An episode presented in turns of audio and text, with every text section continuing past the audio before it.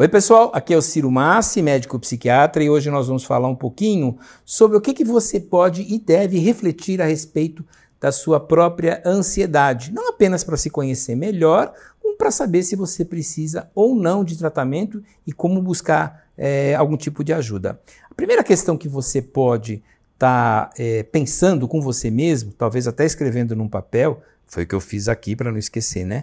Minha cola. Então, assim, esse sintoma é novo na minha vida, está acontecendo de maneira pontual, ou é mais uma coisa que vai acontecendo na minha linha do tempo? Ou seja, eu estou ansioso ou eu sou ansioso. Né? É, essa é uma coisa importante para você escrever.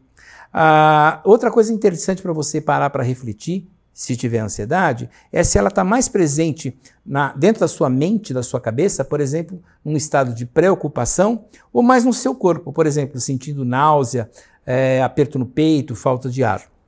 Outra questão é de 0 a 10, que grau você daria para essa ansiedade? Né? Zero é estar tá absolutamente tranquilo, tomando sol na praia sem nenhuma preocupação. Um, as preocupações do cotidiano. Dois, alguma situação que te traga algum tipo de preocupação. Até 10, uma preocupação que seja quase que incapacitante, que ela te domine de tal maneira, os sintomas corporais ou mentais de tal maneira que você mal consiga dar conta das suas necessidades do, do dia a dia.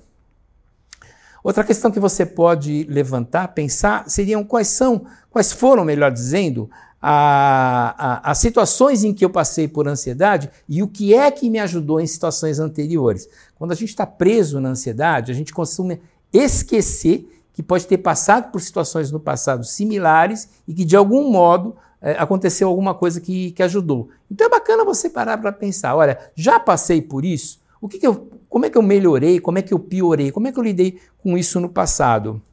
Outra questão importante é, eu estou fazendo uso de alguma substância é, ilegal para tentar reduzir essa ansiedade? Excesso de álcool, excesso de tabaco, é, outras drogas ilegais, cannabis, maconha, cocaína, infelizmente aumentou o consumo aí durante a, a pandemia.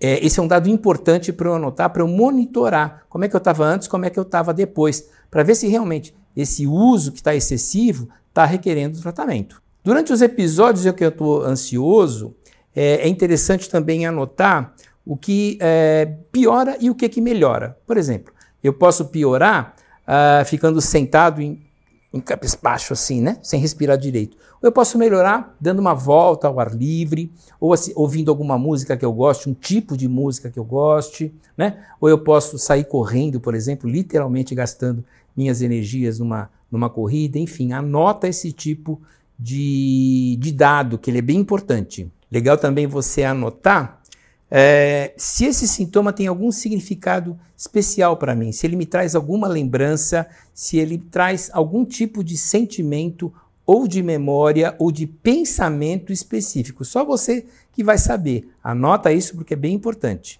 E por último, mas claro, não menos importante, ver se essa ansiedade ela te incomoda por ela mesma ou se ela te incomoda piora mais ainda por você se preocupar em como é que vai, você vai enfrentar as suas situações nesse estado. Ou seja, a ansiedade com a própria ansiedade. A, a, a sua sensação de estar preocupado de que as sensações não vão permitir que você enfrente as suas necessidades do dia a dia, que encontre a sua qualidade de vida, o seu bem-estar.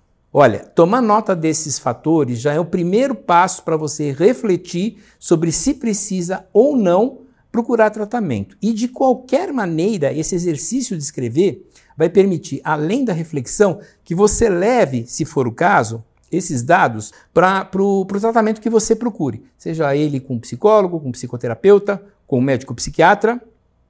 Com certeza, esses dados vão auxiliar no, no seu tratamento um exercício bem simples para você fazer e olha, não vai te incomodar, não vai te atrapalhar. Jamais pense que vai piorar a tua ansiedade. Pelo contrário, você vai começar a organizar na sua cabeça aquilo que está acontecendo. Pessoal, muito obrigado. A gente continua nesse assunto mais para frente. Valeu, até a próxima.